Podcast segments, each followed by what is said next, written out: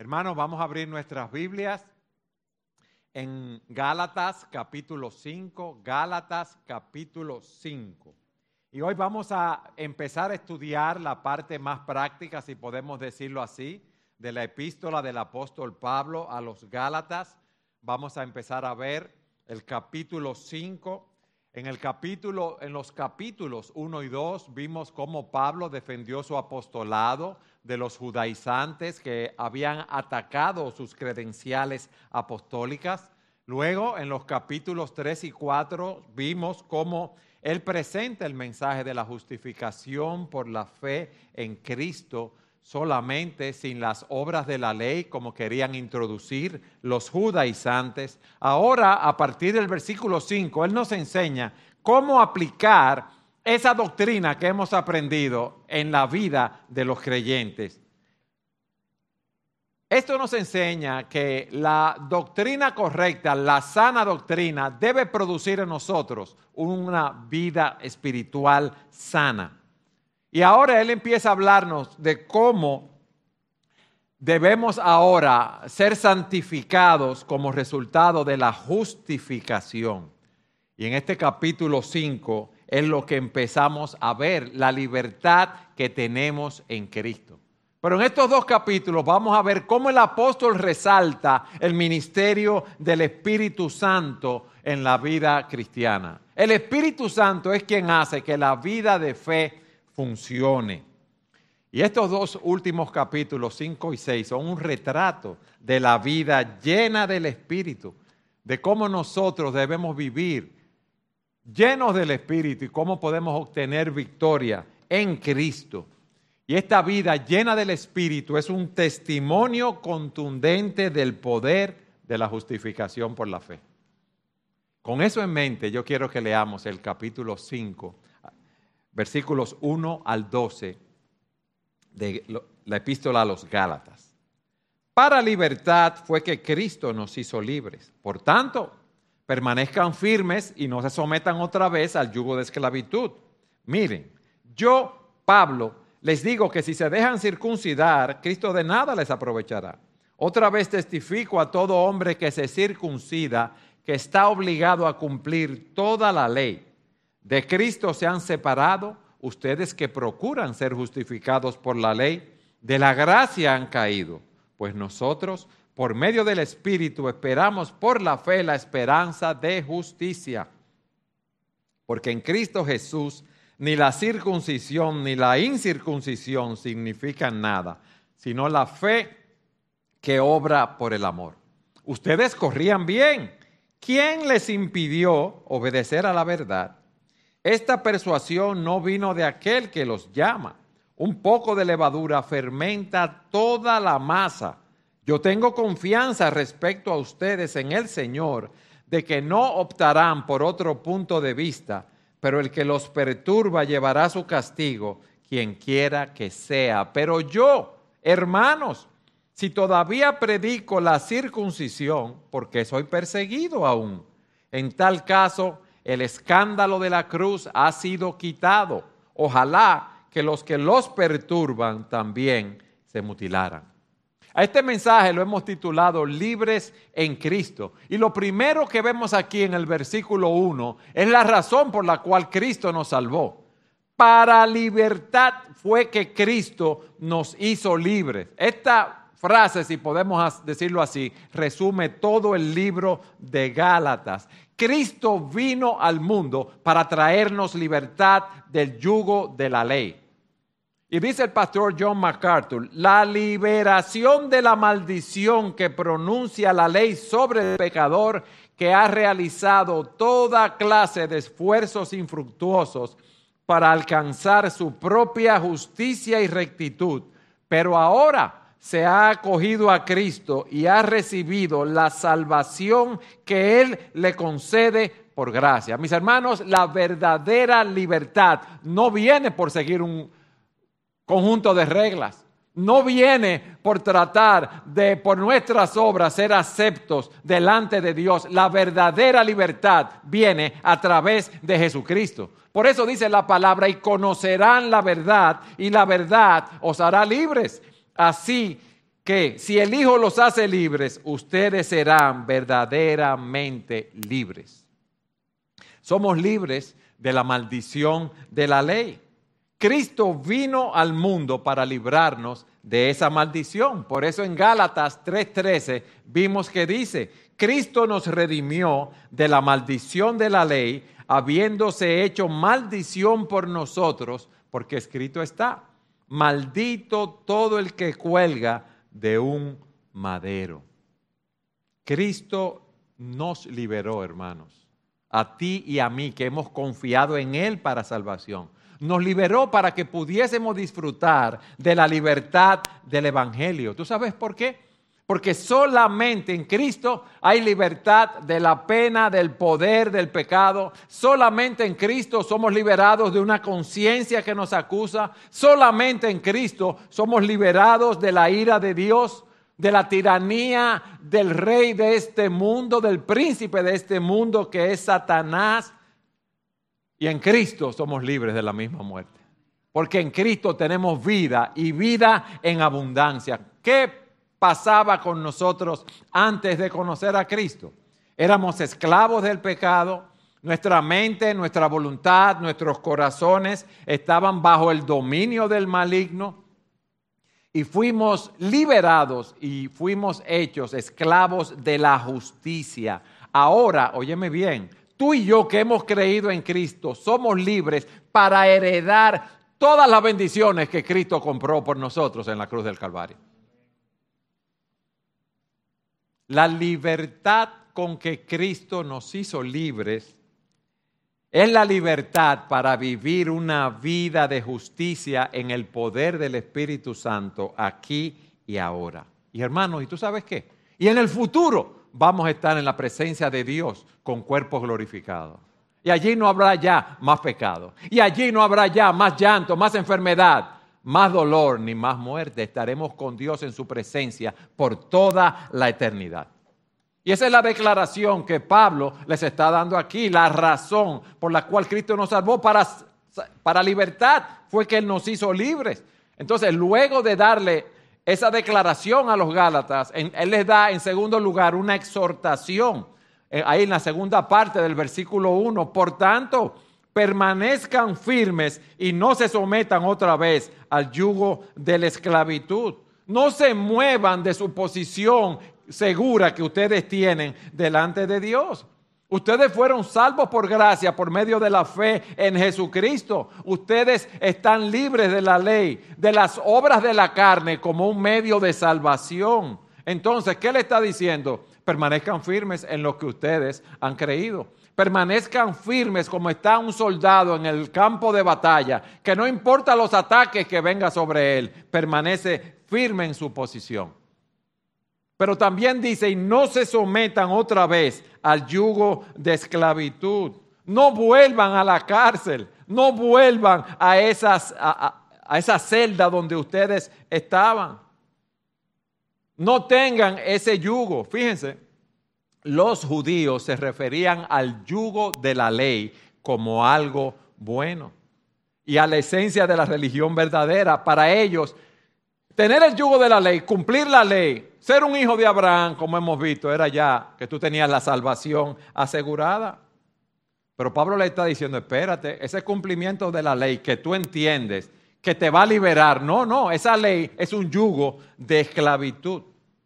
Mis hermanos, y nosotros tenemos que estar continuamente recordándonos cuál es nuestra posición en Cristo. Debemos ver qué factor externo, qué creencia nos puede estar robando la libertad. Si nos estamos poniendo el yugo de la esclavitud, siguiendo alguna corriente del mundo, ya fuimos salvos por gracia, por medio de la fe, por la obra redentora de Cristo. Y es verdad que tenemos luchas, con el pecado remanente en nosotros, tenemos luchas con los ataques del maligno, tenemos luchas con el encantamiento del mundo, pero la base de nuestra seguridad es que hemos creído en Cristo para salvación y que no tenemos que hacer ninguna obra para ganar el favor de Dios. ¿Por qué? Porque ya Cristo hizo esa obra en la cruz del Calvario. Y tú y yo ahora estamos en Cristo. Cristo vive en nosotros. Tú y yo somos aceptos en el amado y esa es la base de nuestra seguridad. Óyeme bien, no ninguna obra que tú y yo podamos hacer. Y eso es lo que Pablo le quiere explicar a los Gálatas. No se dejen mover de su posición. Entonces, él les da esa declaración. Para libertad fue que Cristo nos hizo libres. Luego los exhorta permanezcan firmes, no se sometan otra vez al yugo de esclavitud. Y veamos ahora en tercer lugar la explicación que Pablo le da. Él les da una advertencia contra esa falsa doctrina que había llegado a Galacia. Él les habla de las consecuencias desastrosas de querer ser salvos por la ley o de querer ser santificados en ese sentido por la ley. Ellos, los judaizantes, decían que los gálatas debían circuncidarse, que debían seguir la ley mosaica. Y miren lo que Pablo le dice ahora. Si ustedes ceden ante los judaizantes, versículo 2, miren, miren, yo Pablo les digo que si se dejan circuncidar, Cristo de nada les aprovecha. Eso es lo primero que le dice, la primera advertencia. Si tú quieres seguir la ley, si tú quieres circuncidarte, Cristo de nada te beneficia. Porque recuerden lo que decían los, los judaizantes. Sí, sí, hay que tener fe en Cristo, pero para que tu salvación sea completa, tú tienes que circuncidarte, tú tienes que seguir la ley de Moisés. ¿Qué le dice Pablo? Miren, Cristo de nada les aprovecha. Nuestra confianza, hermanos, tiene que estar en Cristo y solo en Cristo. Y esas personas querían introducir un ritual humano. Cualquier ritual, cualquier ley, cualquier teoría del esfuerzo humano para ser salvo se coloca entre Cristo y nosotros. Por lo tanto, no debemos seguir esas leyes. No debemos seguir esas reglas. Y es lo que le está diciendo Pablo. Si cedes ante los judaizantes, Cristo no te beneficia.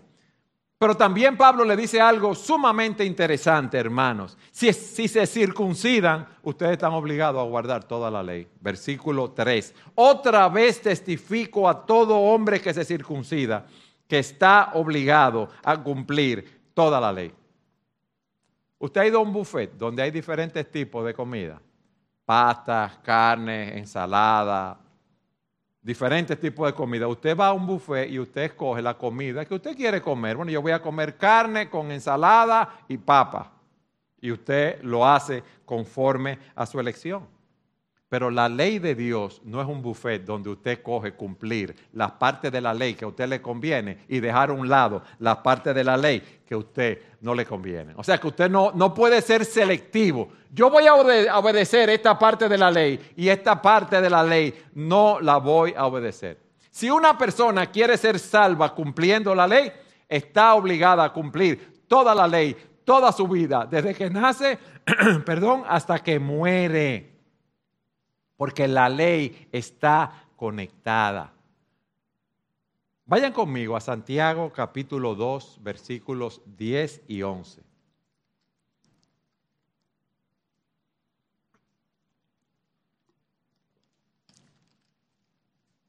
Santiago 2.10. Porque cualquiera que guarda toda la ley, pero falla en un punto, se hace culpable de todos. Versículo 11. Pues el que dijo, no cometerás adulterio, dijo también, no mates. Ahora bien, si tú no cometes adulterio, pero matas, te has convertido en transgresor de la ley. Ah, pero yo no he matado a nadie. Pues dice la Biblia que aquel que se enoja con sus hermanos en su corazón ya lo mató. Está bien, yo nunca me he enojado con nadie, que lo que es raro, ¿verdad? Pero si has mentido ya, el peso de la ley está sobre ti. Por eso Pablo dijo en, a los Gálatas, en el capítulo 3, versículo 10, porque todos los que son de las obras de la ley están bajo maldición, pues escrito está, maldito todo el que no permanece en todas las cosas escritas en el libro de la ley para hacerla. La ley es como una cadena que tiene muchos eslabones. Y si un eslabón de esa cadena se rompe, ya. Si tú dices, yo voy a ser salvo cumpliendo la ley, bueno, ya tú estás en defecto porque hay que haber cumplido la ley desde que naciste hasta que, morí, hasta que mueras toda tu vida 24/7. Pero vamos a suponer que tú dices, sí, no, yo he guardado la ley a perfección. Yo no he robado, yo no he mentido, yo no he codiciado a ninguna mujer. Eh, yo soy un santo. Y cinco segundos antes de morirte, coges un pique, una cuerda y quieres matar a alguien en tu mente. ¿Qué hiciste ya? ¿Transgrediste la ley? Eso es suponiendo que tú seas el santo que nunca ha pecado. Es que todos vamos camino a una condenación eterna si queremos salvarnos cumpliendo la ley. Y es lo que Pablo está diciendo. Primero, si cedes ante los judaizantes, Cristo no te beneficia, no te va a aprovechar nada. Porque la salvación es solo en Cristo. Y si tú te circuncidas, tú no puedes querer hacer las dos cosas porque son excluyentes. En segundo lugar, Pablo les dice que si, si, se circuncidan, si quieren ser salvos guardando la ley, están obligados a obedecer toda la ley. En tercer lugar, él les dice, versículo 4, de Cristo se han separado ustedes que procuran ser justificados por la ley, de la gracia han caído. Si tú quieres hacer eso, tú te has separado de Cristo. No podemos vivir tanto por la gracia como por la ley en ese sentido para nosotros justificarnos. Pablo no está enseñando que una persona que es salva puede perder esa salvación, porque dice la Escritura que a los que Dios predestinó, a esto también llamó, a los que llamó, a esto justificó, y a los, a los que justificó, a esto también glorificó. La preocupación de Pablo es que esos creyentes pudieran seguir esa falsa doctrina y pudieran empezar a sustituir la gracia que tenemos en Cristo por la ley para agradar a Dios. Entonces, en el momento que yo quiero seguir la ley en ese aspecto para agradar a Dios, es lo que le está diciendo, ustedes han abandonado el evangelio de la gracia. Ustedes van bien por el camino. Pero si quieren ser santificados, si ustedes quieren ser salvos, seguir corriendo la carrera por medio de la ley, ustedes han llegado a un puente que está roto. No van a crecer espiritualmente. Porque ese legalismo, mis hermanos, no agrada a Dios. Repito, nosotros los creyentes no perdemos la salvación. Pablo lo que nos dice aquí es que ustedes se han alejado de la verdad y es como dice el pastor Steven Lawson, te has convertido en un pigmeo espiritual. Ahora, puede ser que tú pienses que eres un creyente también, porque vienes a la iglesia, has oído el Evangelio, te estás congregando durante mucho tiempo, ves la obra de Dios en la vida de muchas personas, pero al final no eres un creyente. Y estás dándole la espalda al Señor, estás dándole la espalda al Evangelio de la Gracia, a las verdades del Señor. Y eso es algo que tú debes analizar en tu vida. Pero en cuarto lugar, Pablo nos dice en el versículo, los versículos 5 y 6, pues nosotros por medio del Espíritu esperamos por la fe la esperanza de justicia, porque en Cristo Jesús ni la circuncisión ni la incircuncisión significan nada sino la fe que obra por el amor. Tú puedes quedar excluido de la justicia por la cual tenemos esperanza. ¿Cuál era la esperanza, mis hermanos, de los judaizantes? Oh, que ellos añadían obras a la salvación en Cristo y pensaban que iban a ser salvos por añadir esas obras. Y Pablo nos está diciendo aquí que nosotros, los creyentes verdaderos, por el Espíritu, aguardamos por fe la esperanza de la justicia que se basa en la gracia de Dios. Miren cómo podemos leer estos versículos. Pues nosotros, ¿quiénes? Los verdaderos creyentes, por medio del Espíritu, por la regeneración, por el nuevo nacimiento que hemos tenido, esperamos por fe, no por las obras de la ley, no por las obras de la carne. ¿Qué esperamos por fe? La esperanza de justicia. ¿Y ustedes saben cuál es la esperanza de justicia? La glorificación. Por eso el apóstol Juan dice, amados, ahora somos hijos de Dios y aún no se ha manifestado lo que habremos de ser. Pero sabemos que cuando Cristo se manifieste, seremos semejantes a Él, porque lo veremos tal como Él es. Y todo el que tiene esta esperanza puesta en Él, se purifica así como Él es puro. Mis hermanos, nosotros tenemos una gloria que ha de ser revelada. Y por eso dice la Escritura, la creación espera el día en que se unirá junto con los hijos de Dios a la gloriosa libertad de la muerte y la descomposición. Esa es la esperanza que nosotros esperamos. Pero eso está en Cristo porque nosotros hemos creído en Él. No es ninguna obra de la ley, no es ningún esfuerzo que nosotros podamos hacer. Y por eso Pablo dice en el versículo 6, porque en Cristo ni la circuncisión ni la incircuncisión significan nada, sino la fe que obra por el amor. Nada que yo haga o deje de hacer en la carne, como dice un autor, afecta la relación mía con Dios en el sentido de mi salvación. Y lo importante, dice él, es la fe que obra por el amor. Mis hermanos, ¿por qué nosotros hacemos lo que hacemos? Por amor a Dios, por amor a Jesucristo, por amor al prójimo. Aquel que vive por, eh, por fe está motivado por ese amor en su corazón. Y esa fe, ese amor fluye de una manera reverente en la adoración. Nos lleva a obedecer a Dios, nos lleva a sacrificarnos por los demás. Y es lo que Pablo quiere que ellos entiendan. Primero, hemos visto la razón por la cual Cristo nos salvó, nos salvó. Para libertad fue que Cristo nos hizo libres. Luego la exhortación por tanto, permanezcan firmes y no se sometan otra vez al yugo de esclavitud. Lo tercero que vimos es una advertencia contra la falsa doctrina, las consecuencias desastrosas de volver a la ley. Les está diciendo, repito, si cedes ante los judaizantes, Cristo no te va a beneficiar. Si cedes ante esas doctrinas, estás obligado a guardar toda la ley.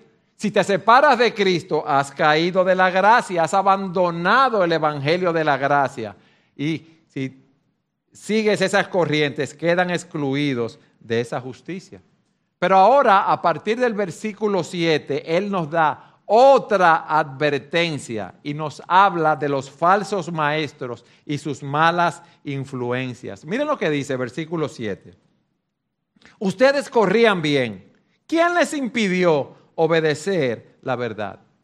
Esos falsos maestros, en primer lugar, son unos intrusos que vienen con sus doctrinas diabólicas y detienen el progreso espiritual de los creyentes. Ustedes corrían bien. ¿Qué ha pasado con ustedes?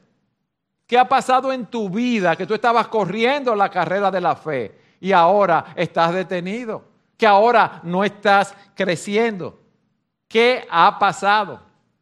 Eso es lo que Él está viendo aquí. Está tu vida en peligro de desviarse.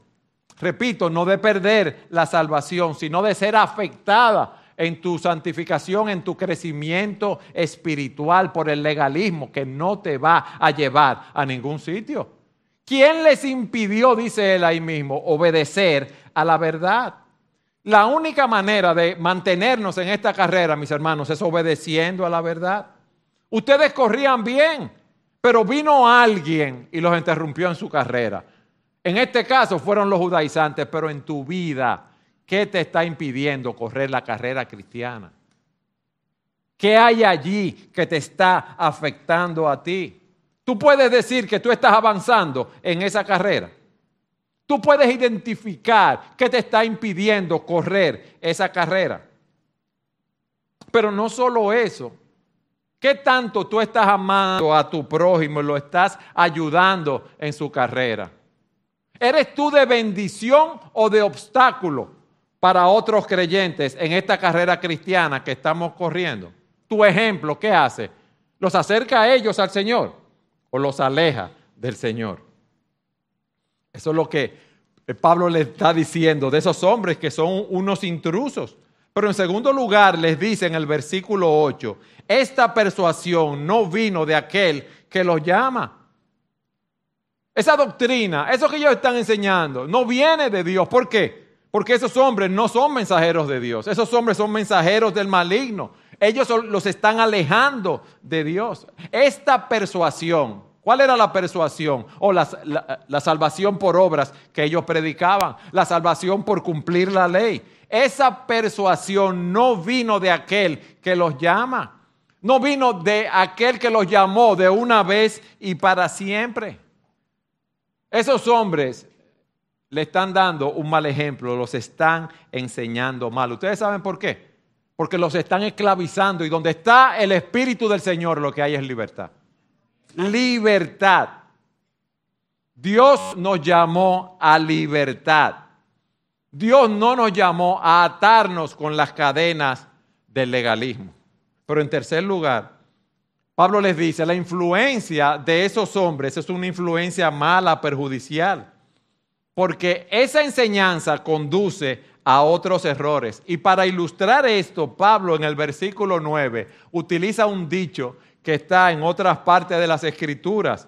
Un poco de levadura fermenta toda la masa.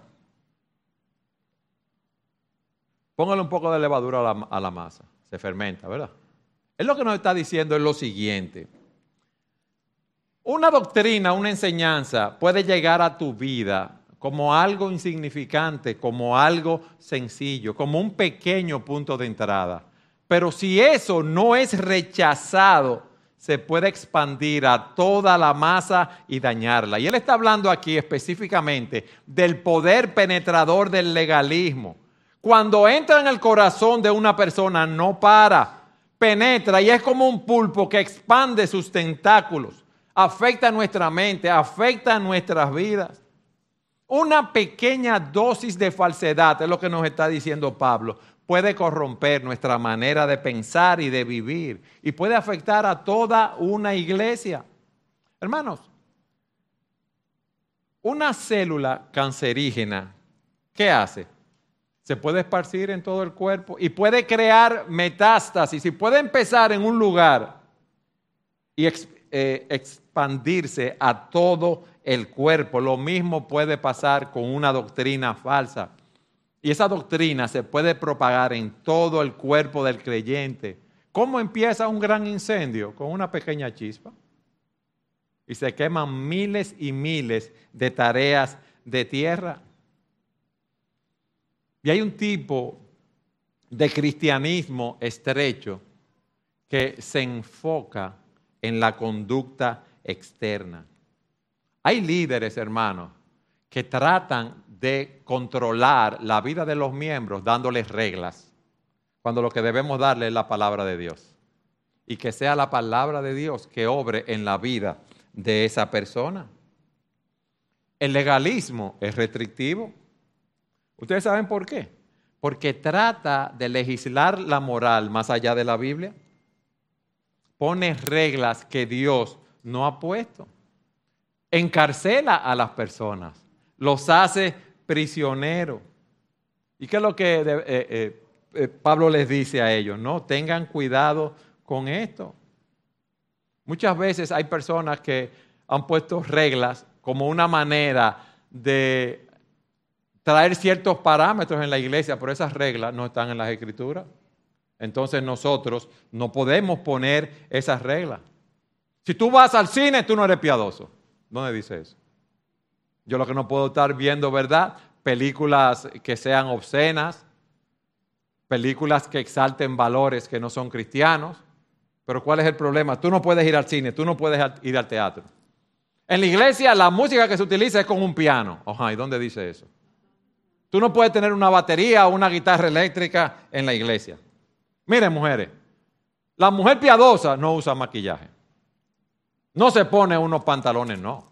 Lo que la Biblia nos dice es que una mujer debe vestirse de una manera decorosa, de una manera decente, que sus formas, ¿verdad? Que no, no una ropa apretada, porque usted puede usar un vestido apretado y un pantalón apretado también, que marque su forma, marque su cuerpo, lo que usted no debe hacer así. Porque eso excita, incita a los hombres. Hay personas que dicen, bueno, la única forma buena de educación para los niños es la escuela en el hogar. Un buen cristiano no puede beber vino, porque eso es malo. Hermano, son reglas humanas y muchos las quieren poner con buenas intenciones. Óigame bien, yo no digo que sea con malas intenciones, pero son reglas humanas.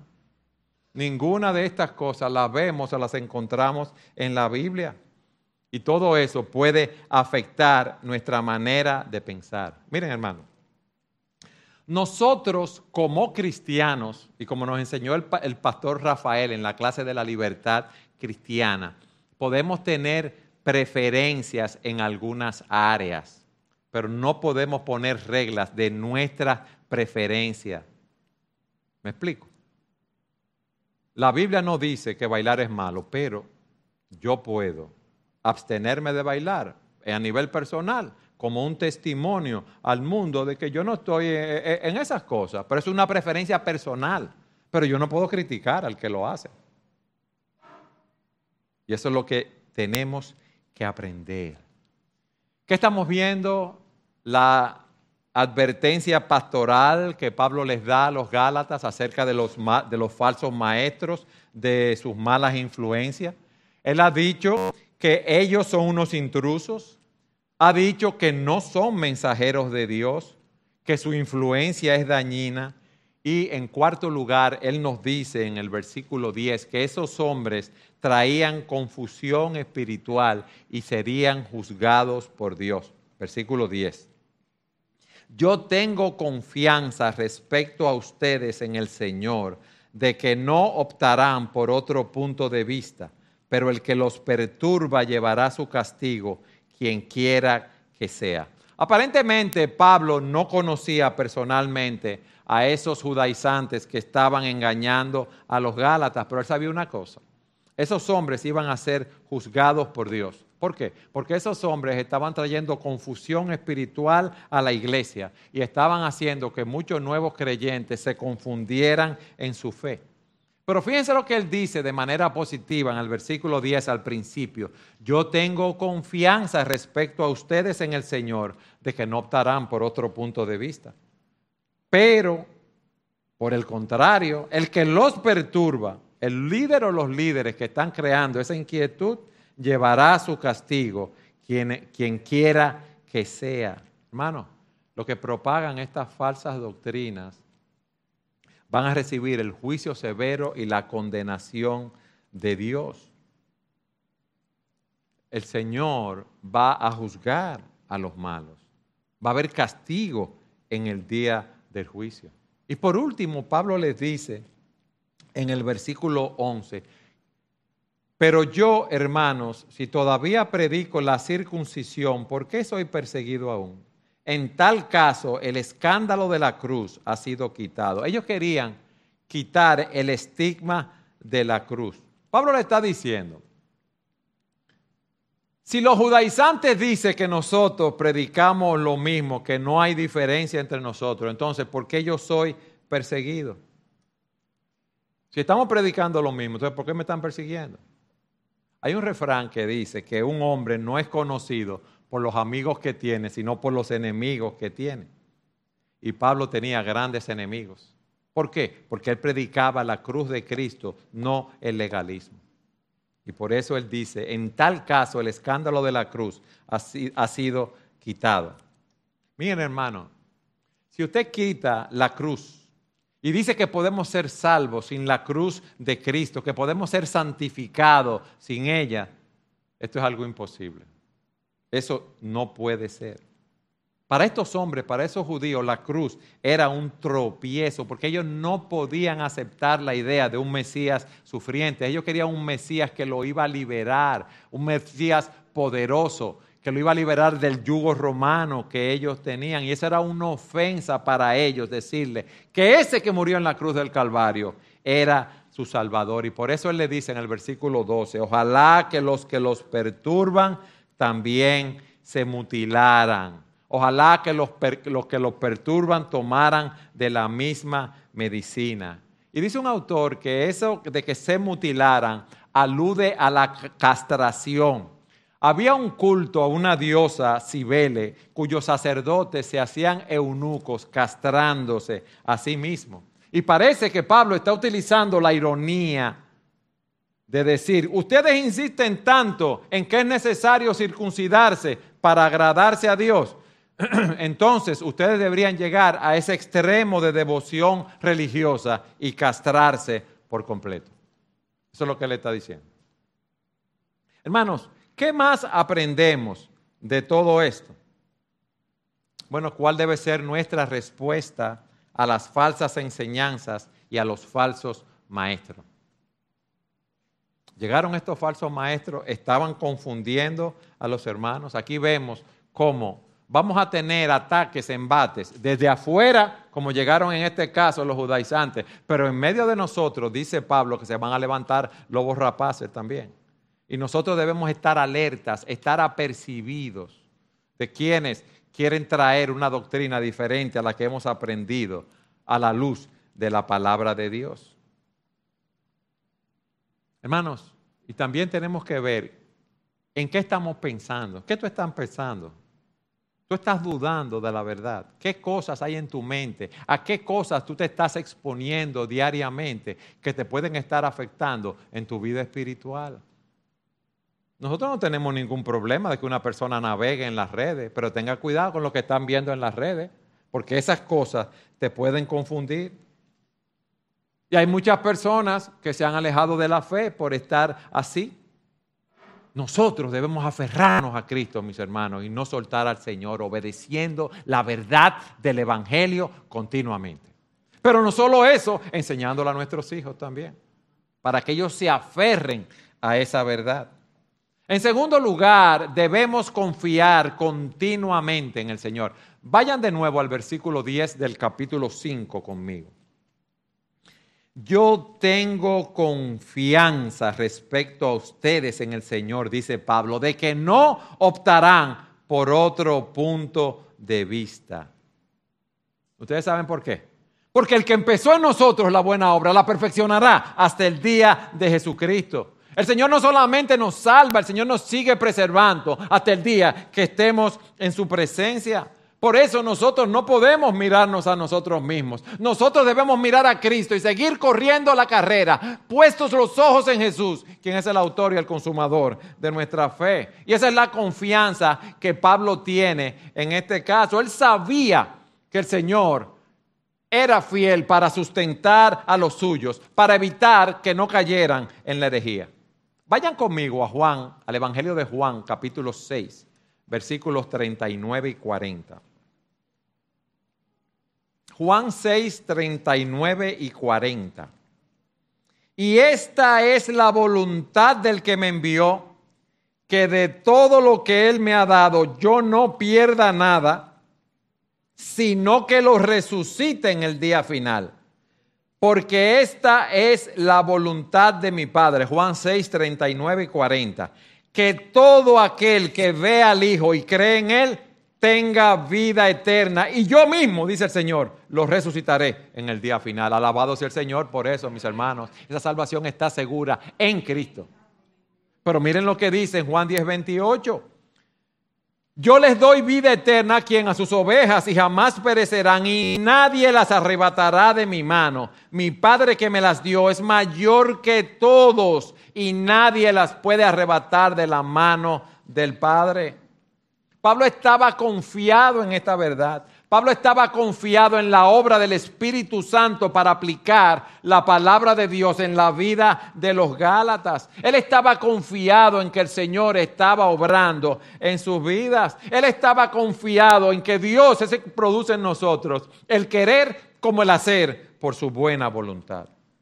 Mis hermanos, y es como dice Judas, Hermanos, nosotros los hijos de Dios vamos a perseverar y vamos a ser preservados. Miren lo que dice Judas 24 y 25. Y ahora, que toda gloria sea para Dios, quien es poderoso para evitar que caigan y para llevarlos sin mancha y con mucha alegría a su gloriosa presencia Que toda la gloria sea para Él, quien es el único Dios, nuestro Salvador, por medio de Jesucristo, nuestro Señor. Toda la gloria, la majestad, el poder, la autoridad le pertenecen a Él desde antes de todos los tiempos, en el presente y por toda la eternidad. Amén. Ese es nuestro Dios, mis hermanos. Ese es que nos está guiando. Ese es que nos va a preservar hasta el día que estemos en su presencia. Ese, el Señor es el agente de santificación en nuestras vidas. Nosotros tenemos el Espíritu Santo que nos ayuda a tener un detector para discernir las falsas enseñanzas. Por eso Pablo tiene una expectación positiva. Mis hermanos, y por último, no dejemos de predicar la cruz de Cristo como la única esperanza de salvación. Yo pienso, quizá, ¿verdad? O piensa tú, si tú hubieras sido Pablo y toda esa gente atacándose y esos ataques y muchas veces en la cárcel, uno quizás se hubiera quedado calladito y ya, no, no, no, se busca problema. Oye, pero cuidado si el Señor no quiere que yo predique, para que predique en otro sitio y me evito este problema. Y si me matan, entonces eh, muchos van a dejar de oír el Evangelio. Uno razona muchas cosas para uno. O déjame suavizar el mensaje porque está como fuerte. Lo de la circuncisión con esos enemigos, esos judaizantes. Vamos a quedar tranquilos por un tiempo para que me dejen en paz. Hermano, la cruz era el centro de la fe de Pablo, la cruz es el centro de nuestra fe. Ellos que prediquen la circuncisión, nosotros vamos a predicar a Cristo crucificado.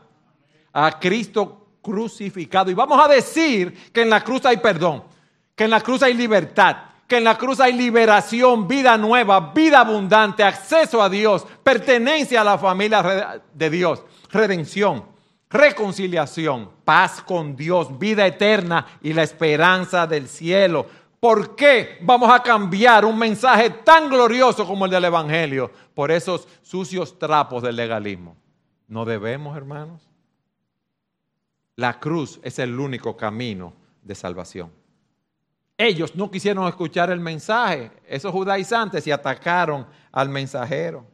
Mis hermanos, la pregunta que yo le hago a ustedes, ¿ustedes creen que eso ha cambiado en el día de hoy? Ese mensaje eh, eh, es ofensivo para muchas personas.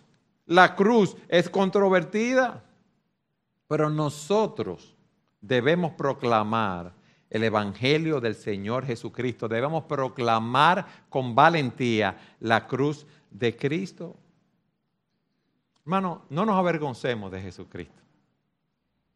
No temamos de hablar de Cristo en público. No temamos de decir lo que creemos cuando nos lo pregunten. Pero hay algo que debemos saber, que vamos a ser perseguidos. Y la persecución varía según las circunstancias, el país, la cultura, la familia, el trabajo, los amigos. En algunos lugares va a ser un maltrato, un rechazo, una burla, eh, una forma de abuso verbal, discriminación. ¿Qué está pasando en, Afganistán? Predicar la cruz hoy es la muerte, por lo que nos decía el pastor Rafael. Porque hay odio de aquel que no conoce a Cristo. La raíz fundamental de la persecución es la resistencia al Evangelio. La cruz nos dice, tú no puedes ser salvo por tus propias obras, tú no puedes ser salvo por tus propios logros. Es como dice un autor, la cruz nos deja desnudos ante Dios. La cruz expone nuestra maldad, nuestra iniquidad. Mis hermanos, y la cruz nos recuerda que la solución al problema del hombre es la muerte y resurrección. Y ya Cristo venció en la cruz del Calvario. Predique el Evangelio a una persona, o se enfurece contra usted o acepta el Evangelio. Es ofensivo para nosotros. ¿Por qué? O porque queremos un Evangelio que, que nos elogie, que nos digan, wow, tú sí eres bueno. Cuántas buenas obras tú haces, qué buen ciudadano tú eres, tú eres un buen padre. La cruz nos dice que somos pecadores y que estamos destituidos de la gloria de Dios y que no podíamos hacer nada para salvarnos. Por eso Cristo, la segunda persona de la Trinidad, tuvo que encarnarse y tuvo que vivir una vida de perfecta obediencia para Dios y morir en la cruz del Calvario, sufrir lo que nosotros debimos haber sufrido. Resucitó al tercer día y ascendió a los cielos y hoy está sentado a la diestra de Dios. Y esa es nuestra esperanza. Esa es nuestra justicia, mis hermanos. Esa es nuestra libertad. Para libertad fue que Cristo nos hizo libre. Por tanto, permanezcan firmes y no se sometan otra vez al yugo de la esclavitud. Esa libertad que disfrutamos fue comprada a un alto precio, la sangre de nuestro Señor Jesucristo. Mis hermanos, vivamos a la luz de esa libertad.